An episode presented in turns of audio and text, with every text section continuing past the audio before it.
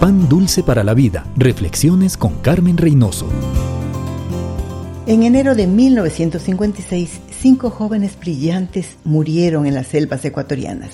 Trataron de alcanzar con el mensaje de salvación a un grupo no alcanzado, los Aucas. Les costó la vida.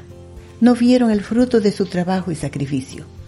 Pero años más tarde sabemos de muchos salvados y llamados a servir alrededor del mundo al escuchar esta historia de amor y de obediencia. Como ellos, miles de misioneros alrededor del mundo han cumplido el mandato. En países lejanos, con idiomas y costumbres desconocidas, la tierra se va llenando de la gloria de Dios por la obediencia de estos discípulos modernos. Amigo, usted también es discípulo. No tiene que ir a la China ni aprender el mandarín, pero usted tiene que ser testigo en el lugar donde Dios le ha colocado y con sus labios y con su vida dar testimonio del Señor.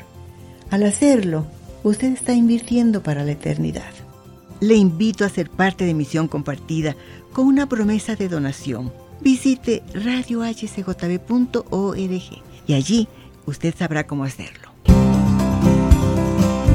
Pan dulce para la vida. Reflexiones con Carmen Reynoso.